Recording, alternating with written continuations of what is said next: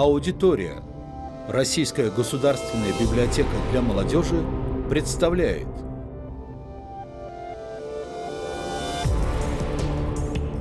Здравствуйте, дорогие друзья! А, Сегодня в эфире снова с вами вот э, я, Александр Кунин, руководитель Центра рисованных историй Российской государственной библиотеки для молодежи. И у нас на нашем очередном таком аудиоподкасте сегодня удивительный, ну, как обычно, у нас все гости удивительные, специальные, абсолютно э, уникальные люди, связанные с миром рисованных историй. Сегодня у нас в гостях, вот я рад э, представить, э, переводчик, э, культур-трегер, человек, э, который уже больше 10 лет э, плотно занимается популяризацией не только комиксов, но языка, культуры э, народов России разных и разными социальными вопросами занимается. Об этом сегодня обо всем мы поговорим э, с нашим гостем Анной Воронковой. Аня, привет. Привет, Саша. Аня, вот у меня сейчас в руках э, книга, ну, правда, на самом... Да нет, нет у меня на самом деле ее в руках, она сейчас в обработке, скоро будет у нас на полках. Тем не менее, повод для нашей встречи, вот самый такой вот главный, буквально несколько времени назад, э, э, в июне, на Красной площади, состоялась презентация книги, которая называется «Фугриксы. э, Комиксы из финно-угорского мира». И, насколько я знаю, эта книга стала результатом большой такой серьезной работы, и ты и вот твоя коллега, художник-комиксист Санна Хукканин вместе работали над этой книгой, над большим проектом, который а, лежал в основе. Вот скажи пару слов, что это за издание? Хм. Я бы сказала так, что это плод любопытства моего и Санниного. Э, Когда-то в 2015 году Санна пригласила меня на свой мастер-класс для взрослых людей, специалистов э, по карельскому и вепскому языку в Петрозаводске. Это были журналисты, студенты, воспитатели детских садов, преподаватели, библиотекари. И я там нарисовала свой первый комикс. Ты сама. Да, потому что заставили. Обычно я читатель, ты знаешь, организую что-то, но рисовать самой я стесняюсь. А там нас разделили на группы и сказали, подумайте о вашей целевой аудитории. Кому и что вы хотите сказать на карельском языке или на вепском. И мне досталась группа, целевая группа пенсионеры. И э, там мы сделали маленький комикс про интернет для пенсионеров, доступный в Петрозаводске и в деревнях. После этого, когда я увидела при анализе, все эти комиксы анализируются, что студенты, говорящие на родном языке карельском или вепском, имеют более широкий лингвистический кругозор, они лучше говорят на финском, так как я никогда не буду говорить, хотя я училась этому в университете, в МГУ и так далее. У них лучше база, им есть чем сравнивать. Я предложила Санне, давай посмотрим, как в других финно-угорских регионах России, что там с этими языками, живые они или мертвые. Просто на, факультетах, э, на факультете МГУ нам обычно на кафедре финно-угорского языкознания мы читаем теорию про то, что в России тоже есть финно-угорские языки, но они звучат как мертвые языки. То есть это Мгм. исследования 50-х годов, которые рассказывают, что вот там вот есть такие вот люди, которые говорят на удмуртском, марийском и так далее. То есть современных исследований нет. Наверное, есть, но на них не упираются при, на кафедре финно-угорского языкознания. Гораздо более модно и престижно изучать финский, уехать в Финляндию, эстонский, уехать в Эстонию, венгерский, уехать э, в Венгрию. Но тебе не дают этого э, широкого кругозора и сравнений. А финно-угорские племена э, пошли с Урала. Мгм. Соответственно, часть пошла по одну сторону Урала на восток, Ханты и Манси, и другие пост- постепенно распространились по Волге, в Пермском крае, и пошли дальше Ленинградская область, Тверская область. Тверская область, конечно же, тверские карелы, наши большие друзья, и дальше уже Финляндия, Эстония, Венгрия.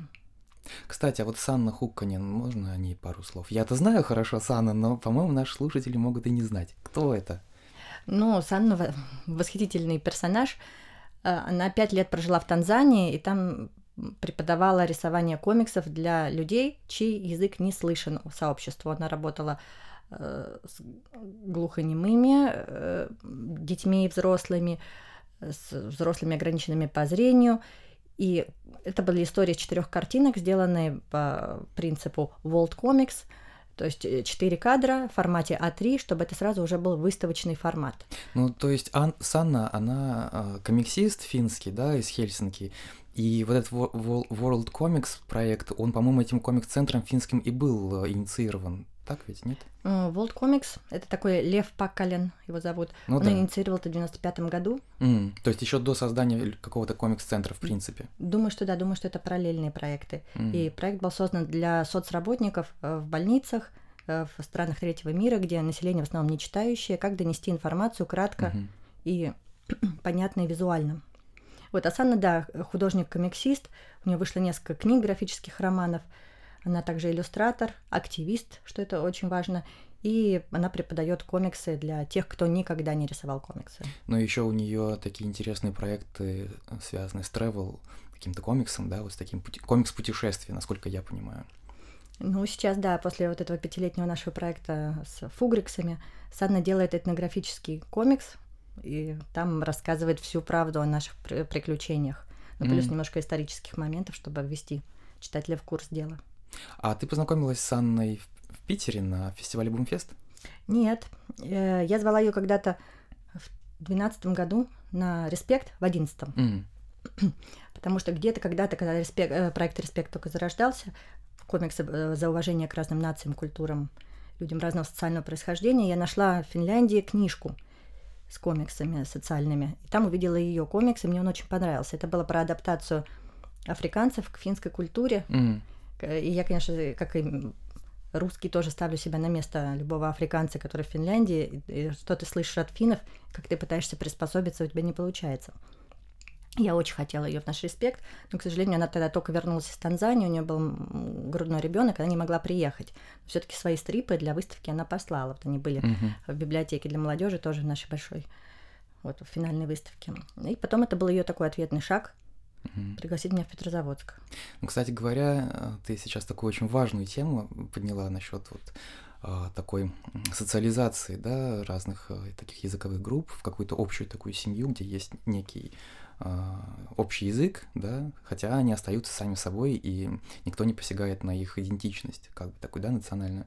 Вот я сегодня просто был в поликлинике, ну, да, вот эта история с полисами, поликлиниками и так далее, и а, группа которая собралась, в очередь, скажем так, да, вот в этой очереди я стоял там несколько часов, и а, там были люди разные.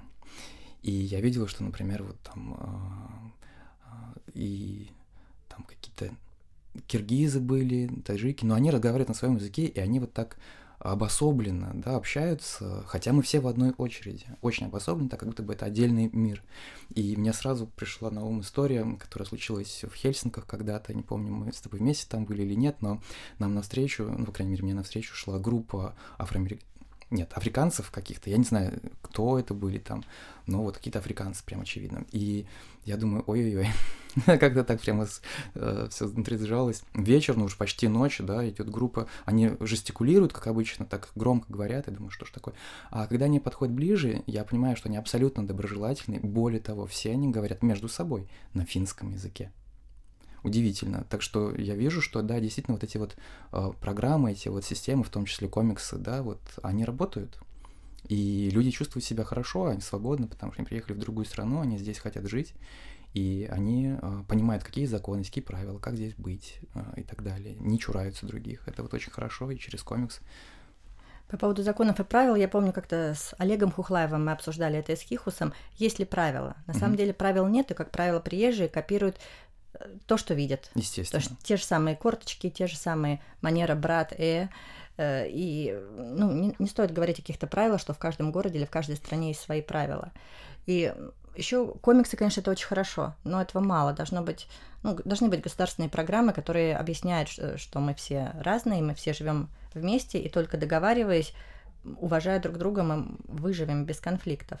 И очень хорошо, когда, ну, те, для кого Россия не была родиной, или эта страна не была родиной, Финляндия, допустим, включены в культурное пространство, и когда им через делание, через какой-то общий проект можно узнавать друг друга, знакомиться, дружиться. А где еще ты? В очереди у вас скорее есть конфликт интересов. Кто первый Кто пойдет первый? к врачу, да. Ну, в том числе, наверное. Ну, Везде можно найти какие-то конфликты.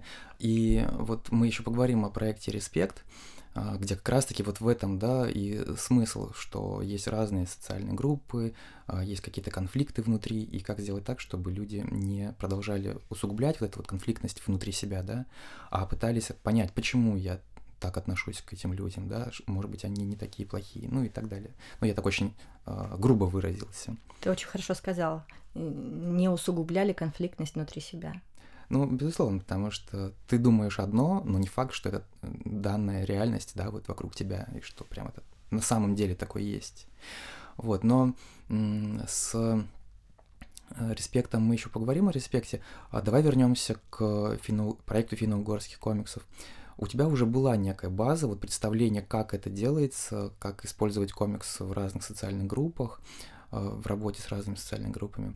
Но неужели и в э, области вот этих, скажем так, разных э, языковых групп, да, ну, фи, у нас не только финно-угры, финно-угорские народы есть у нас, и на Кавказе масса различных, там просто какой-то э, цветник, да, букет безумный всевозможных народностей, каких-то диалектов, э, культурных особенностей, э, те же тунгусы, да, наши, а, мои любимые, вот недавно как раз в, Благовещенске мне удалось немножко коснуться этой культуры, тоже безумно интересно. А, вот, неужели вот в этих национальных пространствах есть какие-то проблемы? Что это за проблемы? Вот с какими проблемами приходилось сталкиваться и пытаться понять или разрешить их? Ну, первая проблема, она как раз в твоем вопросе. Есть ли они? Где они и есть ли у них проблемы. Потому что ни по радио, ни по телевидению, ни в каком-то культурном э, пространстве, если ты не связан с этой э, республикой или с этой национальностью, ты не слышишь этих людей. Их голоса не слышны, и, и это несправедливо и нечестно. Но они коренные жители России, такие же, как и все остальные. Да, но почему-то они как-то не... Ну, у нас есть Москва и Петербург, все это знают. А все остальное как будто из новостного пространства удалено э, с, во время этого проекта, наверное, для меня самое большое открытие было это как раз активисты родных языков на местах. То есть мы искали, кто бы нам организовал такой мастер-класс. Мы заплатим э, за дорогу, за все там принадлежности, которые нужны. А только соберите нам тех людей, кому не безразличен свой язык. Мы встретились просто с уникальными людьми. Я, конечно, стараюсь их все время на комиссию, в библиотеку приводить. Люди, для которых есть что-то больше, чем работа и дом и отпуск. Uh-huh. И нажиться, там, машину купить, не знаю, там, и переехать в Москву. У них есть, ну, какая-то святая идея и миссия. Это сохранить свой язык при помощи игр, музыки, фестивалей кино, все что угодно, новые учебники, как, что. И это такое пока свободное, мне кажется, пространство, потому что наше государство, ну, бросило эти языки на произвол судьбы, можно сказать, сейчас изучение родного языка в республиках не обязательный предмет, то есть родители должны писать заявление, что они хотят, чтобы этот язык преподавался. Конечно, родители больше хотят, чтобы дети получше сдали ЕГЭ. ЕГЭ у нас дается ну, на русском языке во всей стране. Вот. Ну, в общем, поэтому а, активисты и язык брошены на ну, на самовыживание. Поэтому с этими людьми еще приятнее работать, потому что они, ну, как мы с тобой, Саша, когда 10 лет назад ты начинала продвигать комиксы в библиотеке страны, там, в Москву, это было что-то новое, это было свежее. Когда еще не было книжных магазинов, так как сейчас есть комикс. Сейчас угу. комиксы есть в центральных книжных магазинах, в Доме книги, в магазине Москва, везде. И ты смотришь и думаешь, боже мой, еще 5 лет, 7 лет назад этого не было.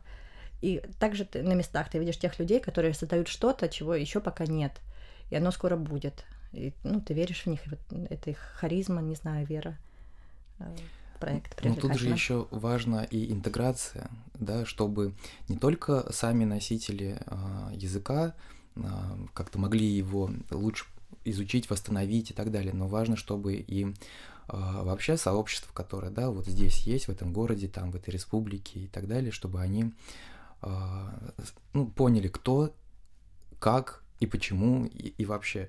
Вот как-то научились с ними э, выстраивать диалог и погружаться тоже в эту культуру, потому что, ну, вот, например, ты живешь, ну, условно, в Удмуртии, да, там, э, в Ижевске или в другом городе, и ты знаешь, что здесь э, живут удмурты, вот они коренное население, э, у них есть интересные там какие-то свои эти самые, вот хочется тоже узнать об этом больше. Вот можно ли через комиксы э, вот и в эту сторону тоже двигаться? Наверное, можно, но для меня сейчас это скорее усилить активистов, потому что они настолько ну, уязвимое, слабое и малочисленное звено, э, что даже сложно представить э, вопрос интеграции. И русские, которые живут в республиках, у меня такое ощущение, они говорят, ну где-то там есть эти коми, или где-то там есть эти удмурты. И есть несколько негативное отношение такое. Ну, они, наверное, все деревенские, наверное, они ну, не, такие, как мы. А мы-то, да, может быть, мы живем в Удмуртии, но наш дом Москва, там наш дом Россия, очень сильная такая идентичность большинства против идентичности коренного меньшинства.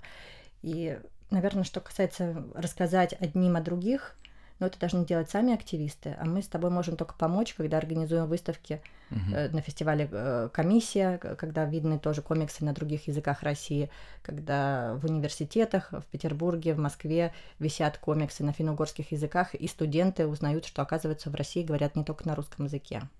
Ну, такими маленькими шагами. Ну, в России говорят не только на русском, много у нас языков. И вообще, вот мой любимый, моя любимая серия мультиков, да, «Гора самоцветов», я вот всегда, а, когда смотрю на эту заставку, там, да, о том, что вот Россия такая, а, ну, меня это вдохновляет, потому что действительно в этом какая-то наша особенность такая есть. Я не знаю никакой другой страны мира, где было бы столько а, всевозможного культурного. Ну, знаешь, э, «Гора самоцветов» хорошо, но она на русском языке. Заставка на русском языке. Это немножко такой колониальный подход я хочу слышать языки, и я хочу видеть языки. И когда ты видишь э, финно-угорские комиксы на выставке комиксов комиссия, ты слышишь обратную связь от зрителей. А что? Они все, все написано кириллицей, а я ничего не понимаю. Значит, это другой язык. То есть вот этот шаг понимания, что другие слова написаны твоими буквами, но ты ничего не понимаешь, значит, это другой язык. То, что все мы выглядим примерно одинаково, это понятно. А вот эти буквы, или там О с двумя точками, или там Л с хвостиком, ой, а это что за буква? И когда люди начинают вчитываться, они как бы больше верят, что этот язык существует, когда он написан и висит на выставке. И когда эта выставка проходит, допустим, она была в музее Москвы в 2019 году, интересно, девочка, которая сидела на кассе, она подошла и говорит, М, а у меня дедушка Коми, жалко, я языка не знаю, но, может быть, сейчас что-нибудь выучу на комиксах. Мне э, вот сейчас такая мысль промелькнула, ну, оф-топом, да, а, есть ведь целая плеяда русских э, лингвистов, которые занимались а, языками народов Российской империи даже еще и помогали создавать письменность или какие-то еще материалы, чтобы сохранить эти языки. И мы сейчас об этом даже практически не говорим. А вот у нас идет сейчас проект э, Россия литературная карта России в комиксах. И вот я надеюсь, что кто-нибудь э, из э, наших региональных партнеров, может быть, и задумается, да, там, может быть, кто-то из ребят или из библиотекаря, а почему бы не взять и не рассказать о деятельности Владимира Даля, к примеру, да, вот именно в таком ключе или в каком-то другом, или кого-то другого исследователя. Ну, вот. Я очень люблю этот проект, я очень за ним слежу, Единственное, что я знаю, что как сложно взять ни с того ни с сего нарисовать комикс и поверить, что ты можешь. Во-первых, потому что это отдельный жанр. Если ты не знаешь правила его построения, ты немножко комплексуешь. Я помню, как я сама боялась в этом Петрозаводске рисовать свой первый комикс.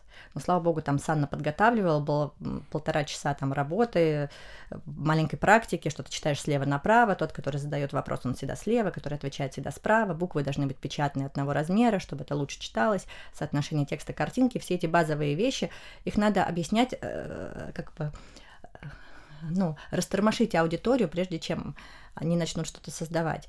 И даже сейчас, когда я хочу нарисовать комикс, потому что меня переполняют какие-то эмоции, я сажусь и думаю, я же не художник, и я не комиксист. Как я осмелюсь сейчас нарисовать историю, да еще вдобавок выложить ее в интернет?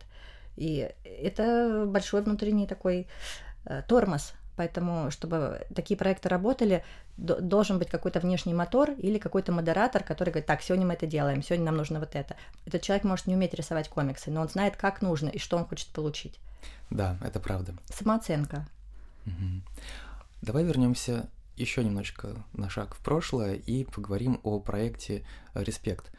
Проект «Респект», если я правильно помню, в 2012 году родилась идея, ну, запустился в 2012 году, после фестиваля «Комиссия», который проходил тогда на винзаводе. Или, может быть, это был одиннадцатый год. Мы начали его готовить в одиннадцатом году. Угу. То есть та встреча, когда мы сидели в гостях у Хихуса, у директора фестиваля, она была именно в одиннадцатом году. Понятно. А, и, в общем-то, это я правильно понимаю, что проект «Респект» — это первый шаг твоего погружения в социальный комикс? Наверное, да. Я просто помню, как это началось.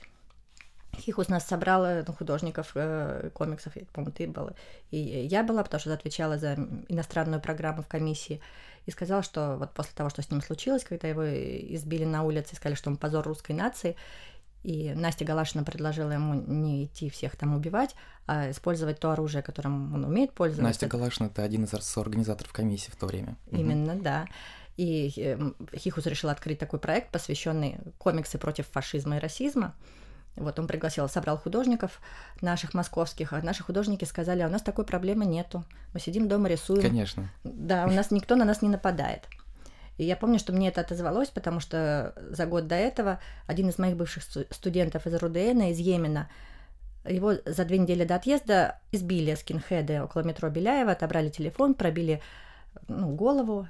И я помню, когда он мне позвонил и сказал, Анна, я вот здесь в больнице, но скоро уезжаю, но я все равно за все благодарен. Я, за что? Говорит, ну, понимаете, мы здесь учились бесплатно. Со всеми остальными нашими студентами из нашей группы это случилось в течение шести лет много раз. На остановке напротив РУДН главного корпуса около метро всех били. И со мной только сейчас, перед отъездом. Ну, это ничего, это наш налог, который мы платим России за бесплатное образование. Боже мой, как это звучит стыдно. Это стыдно. Для нас. Это было очень стыдно. И я помню, что мне это упало в сердце, потому что на уроке ты говоришь там, не знаю, про самые великие, там, не знаю, ты ходишь в зоопарк, ты ходишь на Красную площадь, у нас есть Ленин, у нас есть Гагарин, но все, что есть в, про, в программе про великих людей, Даль, тот же uh-huh. самый, а реальность у них была другая. У них не было языка, и у нас не было темы, чтобы об этом рассказать. Почему я об этом узнаю 6 лет спустя? И как раз слова Хихуса для меня очень отозвались, и я хотела об этом говорить потому что так не должно было продолжаться. Это был вот десятый год, девятый, 2009 mm-hmm. год. И, в общем, я сказала, что давай напишем в разные культурные организации, в посольства, и найдем художников иностранцев, у которых есть опыт работы с эмиграцией, опыт работы с, ну, с такими социальными проблемами, и найдем художников. И вот э, я разослала везде имейлы, и откликнулся Гёте-институт, с которым мы до этого не работали, uh-huh. потому что там был такой Вольф Иро, для которого эта тема именно исторически и вообще по его интересам была важна. Именно фашизм и расизм, дискриминация. Правда, потом нам тоже один очень мудрый человек и подсказал, зовут Денис Даниэлидис, он говорит, лучше всего идут проекты, которые не против чего-то, а за что-то. Попробуйте найти что-то хорошее и ресурсное в этом проекте. Так проект против фашизма и расизма стал проектом за уважение к разницам. Угу. За респект и уважуху. Точно, это уже Хихус придумал, очень классно, мне кажется. А как вообще все это проходило? То есть какая была схема этого проекта? Вот технология? Мы продумывали концепцию. Э, Гёте-институт, и там была такая Оля Вострецова, они писали заявку в Евросоюз, потому что на такой большой проект нужны большие деньги. И мы должны были придумать, сколько человек мы хотим пригласить. Мы знали, что это будут из России, там четыре, э, это будет два, две части этого проекта. Будет по четыре художника в каждый приезд из России. Дальше Украина, Турция и европейские художники. Это была только Европа, ну, mm-hmm. и Россия, и Украина туда тоже попала. Вот. И художников отбирала я. Mm-hmm. Отбирала художников и присылала Хихусу, Насте и Вольфу на одобрение. То есть это были те художники, у которых был опыт работы с этой темой. Темой миграции, темой социальной дискриминации. Угу. И свои истории они выдумывали сами, то есть это была их свобода. Это сложно, потому что у российских художников, у украинского художника Игоря Баранько, которого мы все знаем, не было опыта дискриминации. Угу. Они всегда были в сильной позиции, ну, в тот, на тот момент. И для них специально были организованы и вообще, чтобы сделать какую-то общую тему, потому что что-то можно рисовать про дискриминацию кого-то в России, если ты не из России, или если ты не дискриминируемое меньшинство в России. Uh-huh. Поэтому мы организовали такие лекции, встречи. Была встреча ну, с специалистом по как бы, человеком, который рассказал, как работает фашизм в России, что у нас 40% латентных фашистов, то есть людей, которые не пойдут бить э, кого-то на улицу, но они будут об этом говорить и только 5% антифашистов, людей, которые готовы защищать права уязвимого меньшинства иммигрантов. Были встречи со студентами Рудена, Университета дружбы народов, которые рассказали про свои истории, чем они живут. Ну, конечно, они не рассказали всей правды, потому что все всегда, чем уязвимее меньшинство, тем больше оно боится лишнего сказать. Ну и потом, в конце концов, стыдно о каких-то вещах рассказывать. Стыдно и на публику. Это очень стыдно. Э, Была встреча с центром СОВА, который мониторит э, Мгм. количество преступлений на почве ненависти. В Екатеринбурге у нас была встреча с представителями цыганского меньшинства и э, двух девушек, которые воспитывают дочку сами, тоже активистки. Это все было очень ну, важно для художников, для которых, которые уже были изначально активисты, для европейских художников. Для российских художников это было открыть что-то новое. Ну, наверное, для тебя тоже, потому что это был, наверное, целый новый мир с новыми проблемами, особенностями, который для тебя не был знаком до этого особо сильно. Да, для меня это был действительно новый мир. Я помню это странное ощущение, когда ты сидишь с представителем цыганской диаспоры из Екатеринбурга и англичанином, а, его отец цыган. И они говорят на вначале на цыганских каких-то словах, Мгм, поправляют меня, что надо говорить не цыган, а рома. мгм. Это впервые я услышала, что, оказывается, я всю жизнь говорила цыганы, это не очень правильно, некорректно. Это как африканца называть негром, также оскорбительно, и цыгана называть э, цыган. Ты должен говорить рома, представитель диаспоры рома. И представитель диаспоры из Екатеринбурга также хорошо это знал, как англичанин. В Мгм. результате получился отличный комикс, который сейчас цитируют даже в Аргентине. Э, Там куча, ну, таких как бы постулатов, стереотипов, и каждый постулат заканчивается, а может быть, это не совсем так. Мгм. Но это не совсем так. Э, Обожаю этот комикс. Для меня было интересно, ну, история, которую написала Титу Такало в Екатеринбурге. Мгм. Интересно было, как реагировали на эту историю э, организаторы проекта. То есть это- мы все росли, может быть, с этим проектом. Мгм. И про- вопросы респекта и дисреспекта, они постоянно появлялись. Я очень, ну вот, зла на Игоря Баранько за то, что он сделал после встречи с студентами из Рудена, сделал комикс из своей жизни из 90-х, какой-то разговор в поезде, и, ну, там вот большими буквами написано «Я поеду в Африку негров бить». Когда организаторы думали, что это нормально повесить в Рудене, в Университете дружбы народов, э, такой комикс. То есть ты сам ищешь, ты интуитивно понимаешь, что это не подходит для всех, то этот комикс, может быть, подходит для подростков, р- русских подростков сильной позиции, но это не тот комик, э, комикс, который нужно показывать э, дискриминируемому меньшинству в другой стране в слабой позиции. Потому что единственное, что он из этого комикса выберет, это то слово, которое он знает из четырех букв. Ну, Это про наше восприятие информации, Мгм. визуальность этой информации. Это очень интересно. Я э, жалею, что мы это как-то не описывали, потому что ну, это же все-таки не просто текст, не просто картинка. Это картинка и слова, которые тебе бросаются в глаза. Мгм. Более того, это все живая история, живое повествование. То есть ты понимаешь, что это не просто слово в пустоте и картинка в пустоте, а это процесс происходящий, и ты в него погружаешься. А, Хватая за какие-то якори, за слова, за картинку, за то ощущение, которое тебе кажется, что здесь передается. Выбираешь ту или иную, э, того или иного героя, с кем ты себя будешь Конечно. идентифицировать. Мгм. Но меня удивила вообще сама технология, как это все было сделано. То есть, да, комиксисты были профессиональные. А Каждый комиксист э, выступал автором некой истории. И эти истории, они публиковались в виде таких книжечек формата А5, то есть она маленькая, ее можно, ну, они бесплатно распространялись, и ее можно хоть в карман положить, хоть как, много места не занимает. Я знаю, что сейчас, например, коллекционеры, а у нас, э, кстати, да, 15 лет назад коллекционер комиксов это что-то такое совершенно невообразимое. Сегодня нормально говорим, и всем все понятно. А, Гоняются вот за этими брошюрками, потому что их уже особо нигде не найти, да. Как приятно это слышать. Сколько что- всего этих брошюрок вышло? Примерно. Ну, какой вопрос сложный. Я знаю, э, у нас было две части респекта. В первой части, сейчас посчитаю, в первой части, по-моему, было 24, потому что там еще были конкурсные работы, Мгм. когда предложили желающим рассказать свою историю, рассказать ее, и художники-профессионалы из респекта сделали на них свою иллюстрацию. 24 получилось.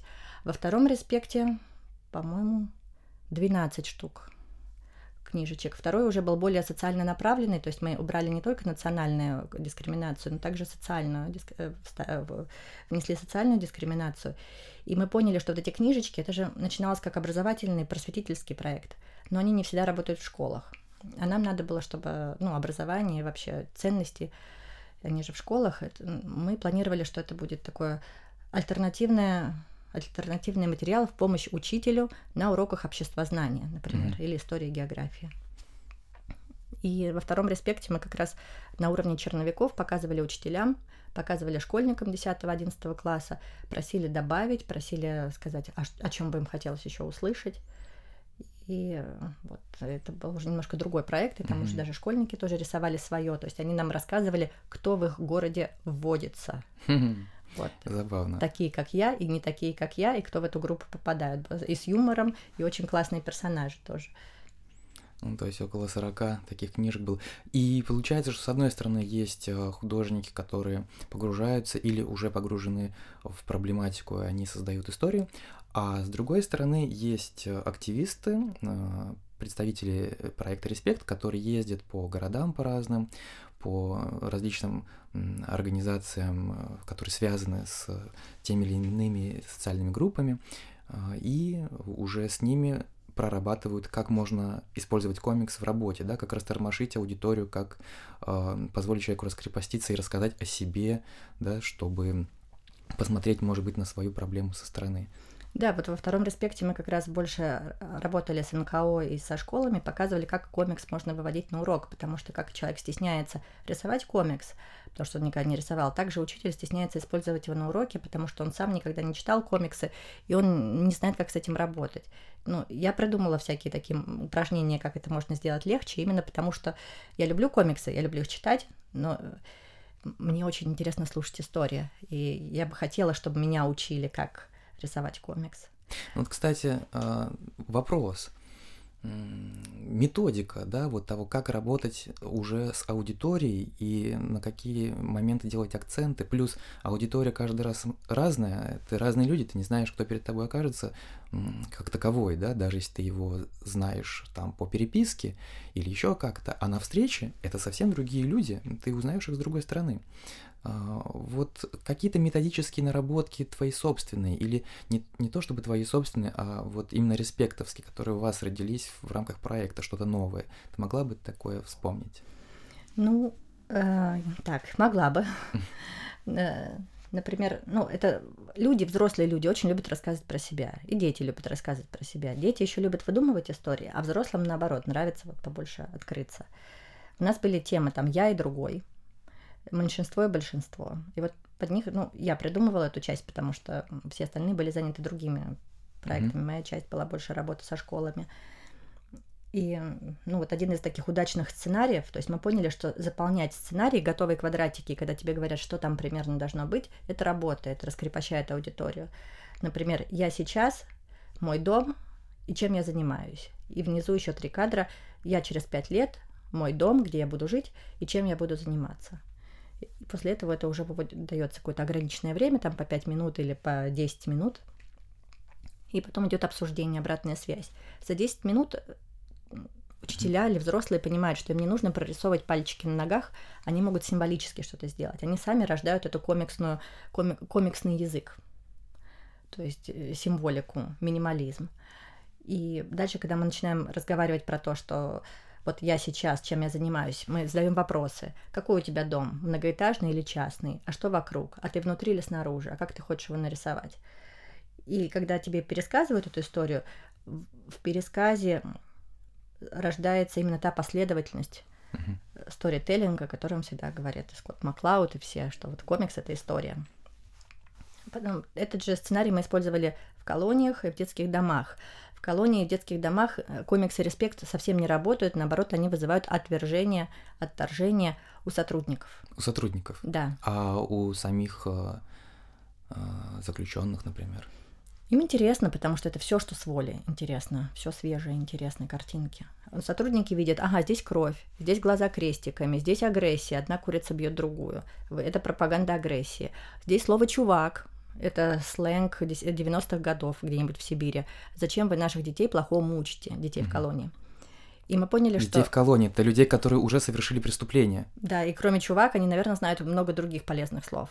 Нет, но мы их пытаемся научить языку Толстого и Достоевского, а вы приходите и все разрушаете за один момент. Поэтому мы поняли, что в таких местах, как детские дома и колонии, нужно работать на продукцию, чтобы дети и подростки рассказывали свои истории. Тем более их никто никогда не слушает, они тоже относятся к этой группе меньшинства, уязвимого меньшинства, чье мнение, чей голос не слышен. Поэтому там работают как раз эти пустые кадры и примерный вот э, заброс. Я, где я нахожусь, что я буду делать. С колониями интересно, потому что, например, сейчас я сижу в тюрьме, сейчас я там вот через пять лет я буду богатой, у меня будет куча детей, я буду жить в Кремле и работать депутатом. И ты задаешь вопрос, или там я буду жить на острове с пальмами и работать депутатом. И дальше это интересно, потому что это начало разговора. А как ты из этой ситуации попадешь в эту? Как ты из тюрьмы попадешь в депутаты? Ну, на это у ребят есть свое мнение, так как они знакомы со многими депутатами. Так, мы сейчас с тобой касаемся опасных тем. Не, ну, это они говорят про губернаторов местных городов, ну просто, ну, их, ну да, то есть все возможно. Мне нравится, что они верят угу. что все возможно. А также наша задача какая? Заставить их задуматься, придумать примерный план. Вот ты выйдешь, а что ты будешь делать? А это не вмещается в кадры, это между кадрами остается. Угу. И это здорово, потому что кадры только провоцируют к диалогу, к созидательному ресурсному диалогу. Давай, у нас уже вот ты боялась, что что, о чем мы будем говорить целых там 40 минут, а мы с тобой уже говорим 45 минут. Ага, видишь, как время пролетает mm-hmm. мгновенно, буквально, когда рассказываешь о том, что интересно, что э, было важного в жизни. Кстати говоря, о жизни, вот вообще, как комиксы пришли, или ты пришла к комиксам? Как вообще случилось, что э, человек с хорошим образованием, с перспективным направлением, потому что в этом направлении особо никого нет да, там не каждый год на финно-угорскую группу собирают э, студентов, ведь верно, в МГУ, вот, и ты погружаешься в мир рисованных историй. Как это случилось? С чего? Ну, наверное, я маргинал. Начиная с того, что на первом курсе МГУ я выбрала финскую группу, потому что туда никто не хотел идти. Это была такая группа тех, кто ну, никуда не попал. Я сама туда перешла через месяц из английской группы. А, и выяснилось, что мне этот язык не учится. Мне все так легко дается, а финский не давался. И мне наша учительница начинала урок с того, что вы никогда говорить по-фински не будете, потому что у вас нету финских корней, особенно ты, Воронкова, потому что ты пришла месяц позже. Ну mm-hmm. и просыпаешь первые пары. Но это опустим. И мне надо было, очень надо было выучить этот финский, чтобы не попасть обратно в английскую группу, просто из принципа. Я поехала к подруге в Финляндию, и там обнаружила комиксы про Мумитроля. Mm, я ходила в библиотеку. Туви Янсен. Да. И когда тебе 16-17 лет, ну, тебе сложно читать толстые книжки, ты уже имеешь их там передоз этих толстых текстов. Когда у тебя есть картинка и диалоги, диалоги то, что тебе нужно для того, чтобы освоить язык. Ты примерно догадываешься по картинке, о чем речь. Если что-то не понимаешь, ты ищешь в словаре, у тебя мотивация искать это в словаре повышается. Потом я и выписываешь, конечно. Потом мои сверстницы, финки, они все цитировали, читали последнюю страничку финской газеты «Хельсинген Санумат», где были комикс-стрипы про Виви Вагнера, ну, женщину. Да-да-да, блестящая история. Вот, и там был юмор. Когда ты учишь язык, ты понимаешь первый кадр, второй кадр, а там, где вот этот вот э, шутка, ты не понимаешь, и ты просишь своих друзей объяснить тебе шутку. А, Виви Вагнер — это история, где женщина такая худенькая, с растрепанными черными волосами живет а, в семье, а ее муж такой Боров. Да, да, настоящий свин, который там пьет молоко из пакетика, там, не знаю, пукает и так далее. Обычная семейная ситуация у многих. Да. Вот. И, и так я попала вообще к комиксам и поняла, что это часть культуры, что обсудить, кто является лектором какого-то университета, на каком факультете учусь я, это не помогает тебе установить диалог с местными, с финами. А обсудить шутки или какой-то стрип из газеты, это да, это общая тема. Ну, поэтому в 2007 году, когда была возможность, когда я благодаря Лиму Велитову узнала, что, оказывается, вот есть фестиваль комиссии, и приезжайте, ну вот впервые на комиссии появились переводные комиксы. Это стрипы про Виви Вагнера, хотя они уже до этого были в таком э, любительском переводе в интернете. Ну, мы сделали прямо с издательством, с правами. Вот. И э, да, появились финские комиксы на комиссии с переводом. Но у тебя ведь не только финский язык, у тебя английский, финский, э, испанский. Да, после университета я в какой-то момент начала учить испанский. Я уже знала секрет. Надо найти комиксы, тогда мне будет веселее. Я нашла журнал «Эль Хуэвис», uh-huh. и, который весь комиксы uh-huh. на разном уровне э, разном возрастном уровне и да, и социальной приемлемости. И все, я влюбилась в этот журнал. И в 2008 году у нас была выставка на комиссии, там было 40 постеров как раз шутки из э, журнала «Эль Хуэвис». И в этом «Эль Хуэвисе» как раз был такой Бернардо, Венга... э, Бернардо Вергара, художник, который uh-huh. рисовал серию «Лос Элегалес», «Нелегалы». Uh-huh. То есть э, выходцы из Африки и арабских стран в Испании и их будни. И это настолько мне было как-то понятно, близко и весело. И, ну, история там извини, я тебе давно не звонил, я просто хотел побыть один. И дальше общий план, и ты видишь, что сидит э, синий товарищ, видимо, из Африки, а вокруг него еще 20 таких же. В смысле, пьяный? Нет, они сидят в общежитии или в каком-то хостеле. Угу. Просто хотел побыть один, это хотя бы вот я и еще 20 человек, угу. а не 50, как обычно. Э, вот. Или там, ну, ну это все про, ну, про будни. Угу. Поэтому, когда появился респект, я как раз думала, вот, например, о Бернарду Вергара как один из художников для этого Но он проекта. так и не участвовал. Он, да, он не участвовал. Ну, был, были зато другие замечательные художники из Испании, э, тоже из этого журнала. То есть теперь я... А, еще интересно, что когда ты изучаешь язык, соответственно, есть диалекты. Например, э, в Латинской Америке тоже говорят на испанском. Но как понять, э, насколько они понимают друг друга? Когда ты чилийцам показываешь испанский комикс, они не понимают. Вообще не понимают ни одного слова. Они не понимают шутку, угу. не понимают культурный контекст, который за этим стоит. Ну, там же есть и политики, и реальность, и название магазинов, и какие-то местные уже шутки в обществе. Угу. И лексика, сленг. Нет, не работает. Поэтому Симпсонов тоже переводят. Есть латиноамериканский перевод, есть испанский перевод. Испанцы ненавидят латиноамериканский перевод Симпсонов, латиноамериканцы ненавидят испанский, говорят, что он не смешной, и они ужасно секают. Угу. Когда ты читаешь чилийский комикс, ты тоже его не понимаешь. Аргентинский комикс, ты, ну, в России мы изучаем испанский из Испании, ты не понимаешь, где шутка, ты не знаешь контекст, ты не знаешь национальные праздники, ты не знаешь вот это вот э, жаргон, и ты учишь, ты учишь синтаксис. Uh-huh. Я все-таки филолог, и мне нравятся все эти и словечки. Ты учишь сокращения, ты смотришь, как, э, как люди шутят. И потом ты можешь использовать эти шутки в жизни. Ты какое-то время прожила в Аргентине даже, насколько я помню. Да, у меня была такая мечта поехать в Аргентину, научиться танцевать танго и узнать про аргентинский комикс. Так у них такая больше ста лет история комикса. Вот, да, я там застряла из-за землетрясения на 9 месяцев, и вот, вернулась потом в Россию, до сих пор скучаю по Аргентине, потому что там, ну, комикс-культура цветет, и... Но ты хотела бы уехать жить в какую-нибудь другую страну из России? Да, в Аргентине я бы с удовольствием жила бы, только не в столице, а в каком-нибудь маленьком городе, где-нибудь на границе с Боливией, там, где результаты моей работы были бы более видны.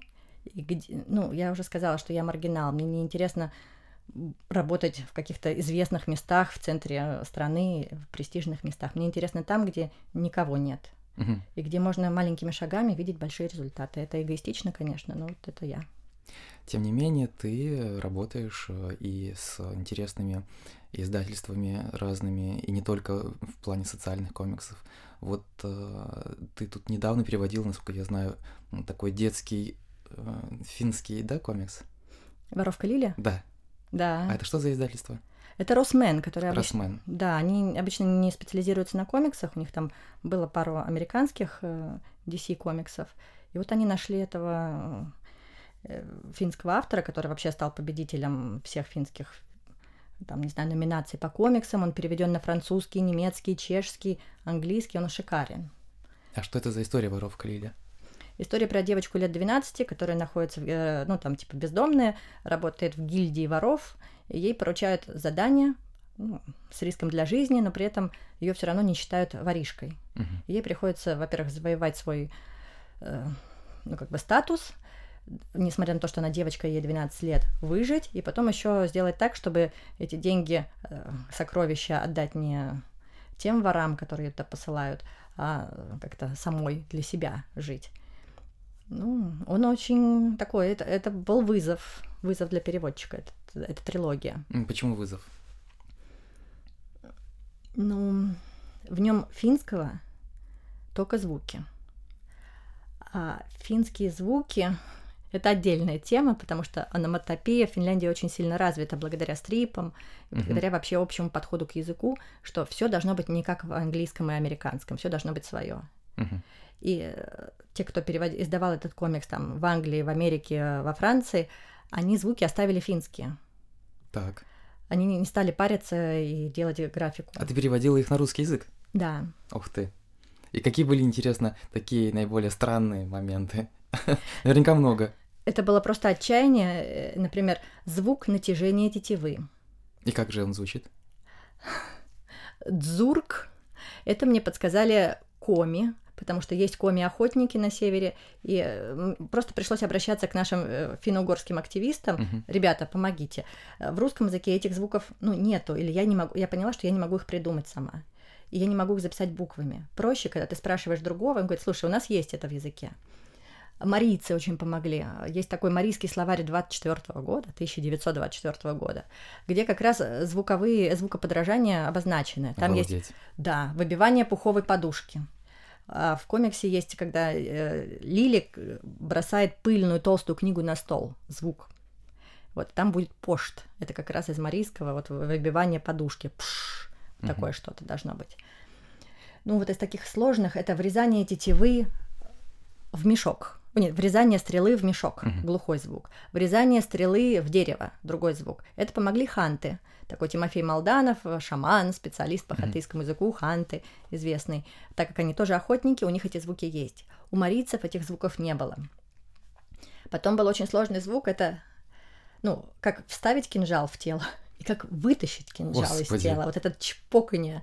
Это Ужас. подсказал наш друг э, Лизгин, Фазир, Ага. поэт. Даже не он сам, потому что он вегетарианец, а его сестры. Поэтому там, где зарезают барашку, есть и звуки для, для этих э, бытовых движений. кто бы мог ножа. подумать. Да. Как этот звук звучит, я сейчас не помню, поэтому смотрите, э, читайте книжку, вы его обязательно найдете. Да уж, давай не будем сейчас озвучивать этот звук. А, на комиссии что для тебя самое такое яркое впечатление от фестиваля? Он, конечно, для нас, для всех стал таким особым событием, кто имел к нему отношение. Но ты вот и аргентинцев привозила, и а, вот фи- фи- финская часть, и, по-моему, даже и скандинавы тоже были на тебе. Вот. Какие у тебя самые яркие впечатления или, может быть, такое открытие для себя от этого мира комиксов?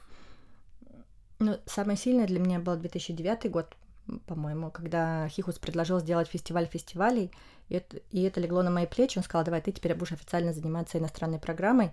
Это было 10 стран, э, там впервые появилась Турция, и все удивились, насколько в Турции э, свободно можно говорить на разные темы через комиксы. И вот этот наплыв иностранных гостей с разными языками. Главное, что все очень гости были очень благодарны. Вот эта благодарность от гостей за то, что Мгм. их позвали в Россию. И это большой плюс. Это всегда нам плюс. И это всегда в воздухе. И, ну, вот эта радость, эти свежие глаза там Красной площади, еще от каких-то мест. Другое яркое событие это десятый год, по-моему, когда Александр Кунин привел библиотекарей на комиссию, сделал круглый стол. А почему комиксы это же книги? Книги, почему их нет в библиотеках? А кто хотел бы попробовать? И вот благодаря там, той комиссии мы сейчас в библиотеке комиксов в РГБМ, где есть комикс-центр, и записываем подкасты. Кто бы мог подумать? Да, действительно. Вот, но это был смелый революционный шаг, он мне запомнился. Ну, что такое комиссия? Это связи с интересными людьми, это поездки на другие фестивали, на Бумфест тот же самый. Комиссия — это голос для многих, кто рисует в стол. Комиссия — это бренд. Это международный бренд. Комиссия — это история. Да, история, к которой мы оказались с тобой уже причастны. Я счастлива. Я очень надеюсь, что это наш с тобой сегодняшний, этот наш с тобой сегодняшний разговор услышат э, ребята, которые, может быть, не рисуют комиксы, не а, придумывают э, истории, но хотели бы как-то поучаствовать в этом процессе. Вот им интересно, им нравится, они там такие уже не просто читатели, вот. Безусловно, у них там куча каких-то других интересов, но им хотелось бы и в комиксах тоже что-то а, сделать. И если, допустим, несколько лет назад мы говорили о том, что вот можно быть коллекционером и как это выглядит, да, на что люди могут обращать внимание, что реально вещь, относящаяся к какому-то там периоду историческому, ну, вот те же самые журналы 90-х годов, которые сохранились у тебя в коллекции, ну, дома, там, в библиотеке, на чердаке, на даче, они имеют коллекционную ценность. Да, там, как и монеты. Вот для одних людей монеты, ну, монеты и монеты, а для других а, это важная вещь, они там рассматривают ее с лупой и говорят, а это вот монетка будет стоить столько-то, а это вот столько-то. Вот.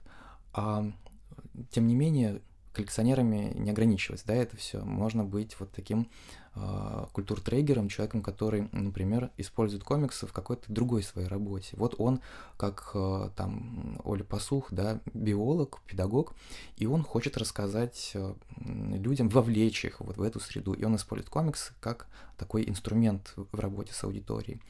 Или, например, ты педагог, занимаешься какой-то конкретной тематикой, допустим, социальной, ну, вот такой социальный педагог или психолог, и ты тоже можешь ее использовать, тоже есть такие примеры. Но по большому счету все эти люди, о которых можно было бы в этом контексте говорить, это примерно сейчас, примерно наши с тобой ровесники, им уже там где-то за 30 лет, люди, которые имеют большой и непростой, как правило, опыт, как они пришли к этой тематике. И я знаю по своему опыту, что очень важно было бы на первых порах чтобы кто-то объяснил, а как вообще можно быть, да, на что обращать внимание, как вообще э, стать вот этим таким культуртрегером. Что бы ты посоветовала людям, кто, кому интересно было бы заняться какими-то такими вопросами? Ну, умение слушать, понимать, даже когда человек стесняется тебе что-то сказать, что у него действительно догадаться, что у него есть что показать, что он рисует в стол. Услышать это, умение полюбить это и слушать себя, если у тебя твое сердце говорит, о, вот этот комикс было бы интересно на этот конкурс послать или на этот.